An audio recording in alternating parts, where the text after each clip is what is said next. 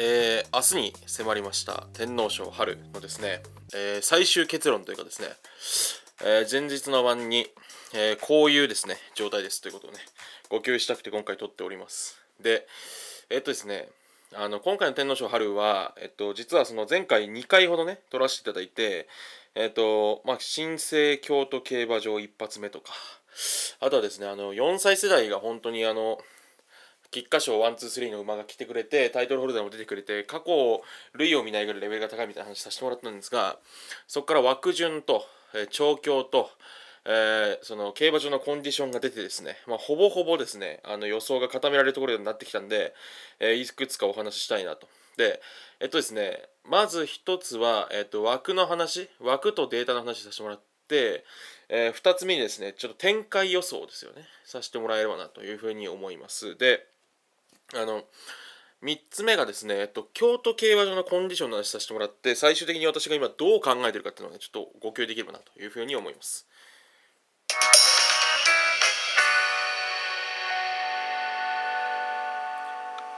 えー、MC がそのこれっていいよね今回はですね、えーまあ、天皇賞春ということでまず最初にですね枠が出た出ての感想というかね枠から分かることってことなんですけどえっとですねあのまあ、以前からあの申し上げさせていただいた通りですねあの 天皇賞春の京都開催は特に、えー、内枠有利です圧倒的に、えっと、過去10年20年とかで見ても1枠1番って5勝とかえー、1枠2枠だけでも半分近く勝ってるみたいなぐらいのですねあの連帯率とか全然違うんですよね。なんで京都はもうとにかく内枠と思っていましてであの穴馬ができるだけ内に入ってタイトルホルダーとかジャスティン・パレスとかそういうのが外に入ったら面白いなと思っていましたが、えー、真逆でですね、えー、大砲ジャスティン・パレスアスク・ビクター・マートもう絶好枠をね3つポンポンポンと引きまして、えー、波乱ムードが一気に減っております。であのタイトルホルダーが、えっと、今の時点で1.7倍っていうことなんですけどこれはねあのえっとまあ、しかるべきというか当然そうだろうっていう雰囲気はありましてってのもね枠が良すぎるんですよね。3枠ってっていう。これがもっと外枠引いてくれればなと思うんですけどちょっとね枠があの良すぎて、えー、逆らいがたくなってますね。でじゃでちょっとボルドグフーシュとシルバー特にシルバーソニックは、えっと、8枠ってほんと死の枠なんですよね。あの天皇賞春だと。なんでちょっとシルバーソニックとボルドグフーシュはあの枠はかなり悪いです。なんでえっとですね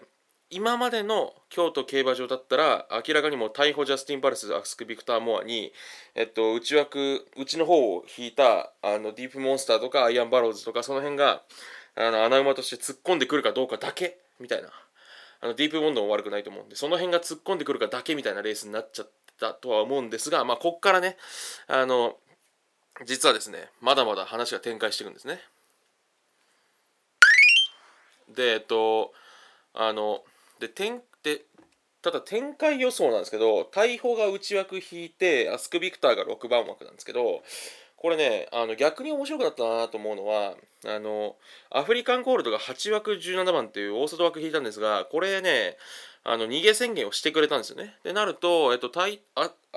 アフリカンゴールドは無理してでも逃げると。で今回のメンバー構成的に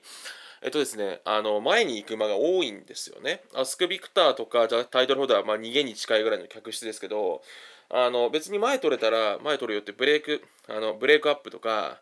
えっと、なでしょう、アフリカンゴールド、ディアスティマとか、その辺あとアイアンバローズとかその辺はですねあの本当にポジション取れたら取る馬なんでこれねあの点はけ点というかですねスタートしてすぐは結構ポジション争いが激しくなる予想はありますねなんで、ちょっとあるのは、思わぬハイペースってのは、ちょっとね、あの、これは警戒しなきゃいけないかなと。で、むしろ逆に、そのタイトルホルダーが、淡々とスローでなんか逃げちゃうみたいなのって想像しづらい気もするんですよね。なんか2、3番手に控えて、あの、競馬することになると思うんですけどな、なる気がするんですよね。で、そうするとね、ペースがどれぐらいコントロールできるかっていうのはちょっと気になるところではありますよね。うんうんうん。なので展開はですね、あのハイペース警戒っていうふうに。で、これがアフリカンゴールドが行き足つかなかったりとか、逮捕があの逃げちゃって、そのままですね、タラタラ走るようだと、これはかなりね、ちょっとね、暗雲垂れ込めてくるかなっていう感じはね、してきますね。ですけども、私はその、ちょっとハイペースの方を読みたいと思ってます。でですね、えー、調教なんですけれども、これがねタイトルホルダーのその単勝1倍台を支えているのが単勝オッズが1倍になってしまうことはタイトルホルダーの調教がですね過去ベストと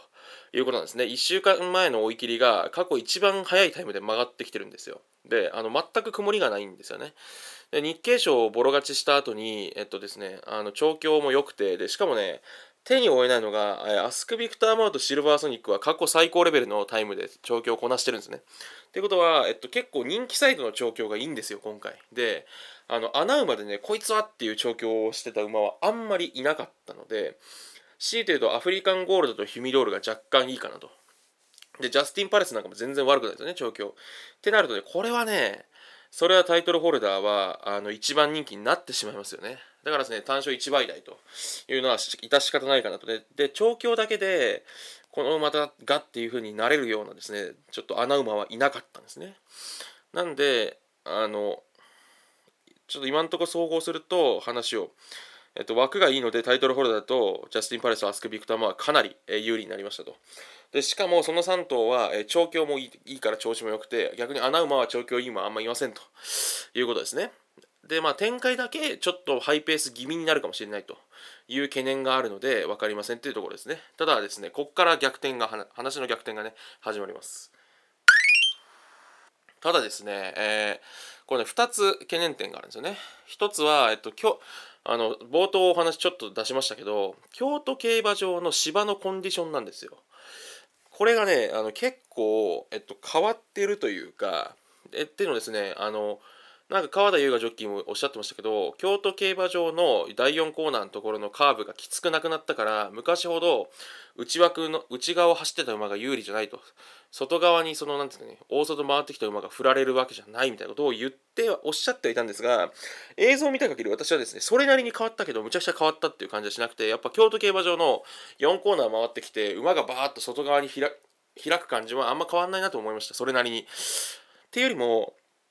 先週今週とどうもね外側の芝の方がねあの伸びるというかコンディションがいいように見えますね。内側よりあれね外の方が伸びてますね明らかに。これは外差しです。ってことはその昔の京都競馬場のもう内も外もむちゃくちゃスピード出て止まりませんと坂もないから。だからもう逃げちゃえある程度のペースで逃げちゃえばもう前捕まりませんよっていう京都競馬場ではないんですよね。残念ながら。残念ながらというか。てからね、これは一つ私すごい気になってます。で、えっと、でね、この、それに付け加えて、あの、まあ、直前までね、えっと、結構、あの、わからないんですけど、えー、京都は今雨降ってますと。で、結構降ってます。なんで、えっとね、馬場がどれぐらいいいかっていうのがあって、内がぐじゃぐじゃになるかもしれないですね。で、内ぐっちゃぐちゃになるとやっぱ外差しになってくるんで、あの内側のコンディション悪くて。ってなるとね、やっぱ大砲アスクビクターモンあたりは割引になっていくとだから雨がねどれぐらい降るかなんですよ今晩。これはね結構大事だと思います。これで雨めちゃくちゃ降ってきて外側回した方がいいってなると全然差し馬あるっていう話になってくると思うんですよね。というのが結構気になってます。で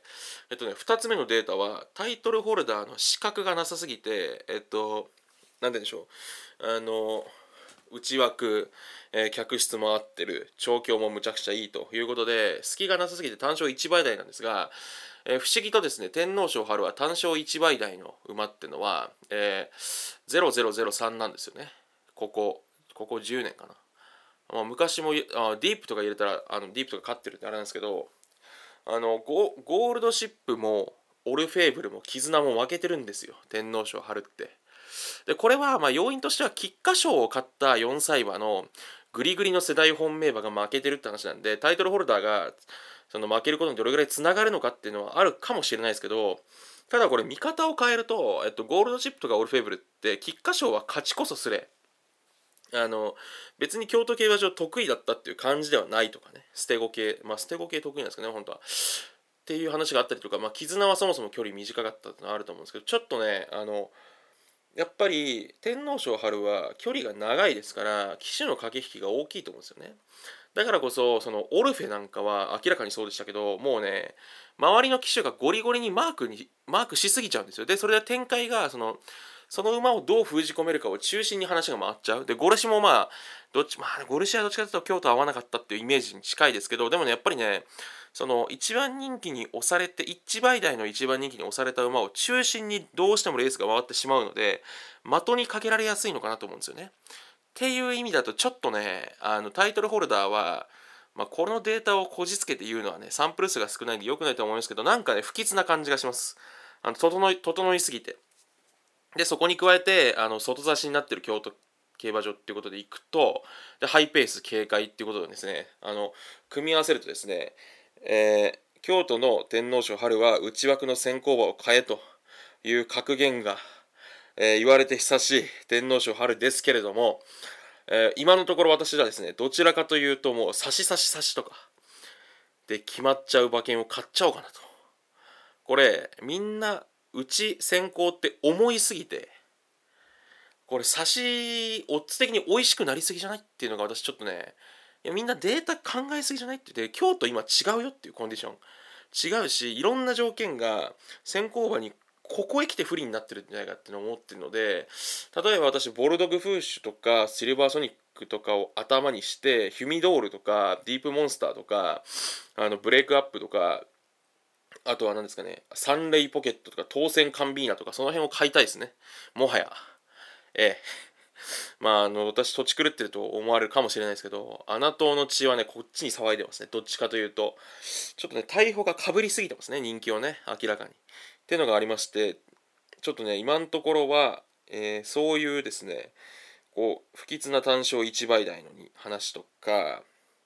京都競馬場の変わってしまった芝の雰囲気とレース展開がハイペースになりそうなこと雨が降って内側が荒れそうなこといろいろ考えてこれ先行馬不利だろうと当日思ったよりなんで外で行こうかなというふうに私は思ってます。なんでねその本命はちょっと決めきってないですけどもしかしたらシルバーソニックかボルドグフッシュを本命にして、まあ、対抗はだからそのどっちかですよね。シルバーソニックかボルドグフッシュかでそこにあのブレイクアップとか、えーと、ディープモンスターヒュミドール、まあ、メロディーレーンサンレイポケット当選カンビーナあたりを買うっていうね、まあ、とんでもない分回し馬券でいこうかなと。ジャスティン・パレスも買った方がいいかなと思いますけど、タイホタ・アスクビクターを切るっていうね、方針でいっちゃおうかなと、えー、今は思ってるところです。でですね、これは本当にもう最後にあのお断りしておくんですけれども、ただね、やっぱり皆さんも直前まで京都競馬場の芝のコンディションはマジで見た方がいいと思います。私、えっと、ここ最近あの馬券当たってるパターンって競馬場に自分で出向いてその日のレース直前まで見て芝のコンディションを読んで当てるっていうのがそれで私なんですかね結構調子上がって去年の JC で今年のあ去年の有馬でま外しちゃいましたけどあの桜花賞もほぼあと一歩で当たりのとこまで行ってたんでね。なんかそれとそれ結構私は得意というかハマってきたんでぜひね皆さんもねそれマジでけあの考えていただいた方がいいと思いますね。その福永ジョッキーも言ってましたから、直前まで芝のコンディション見ろって。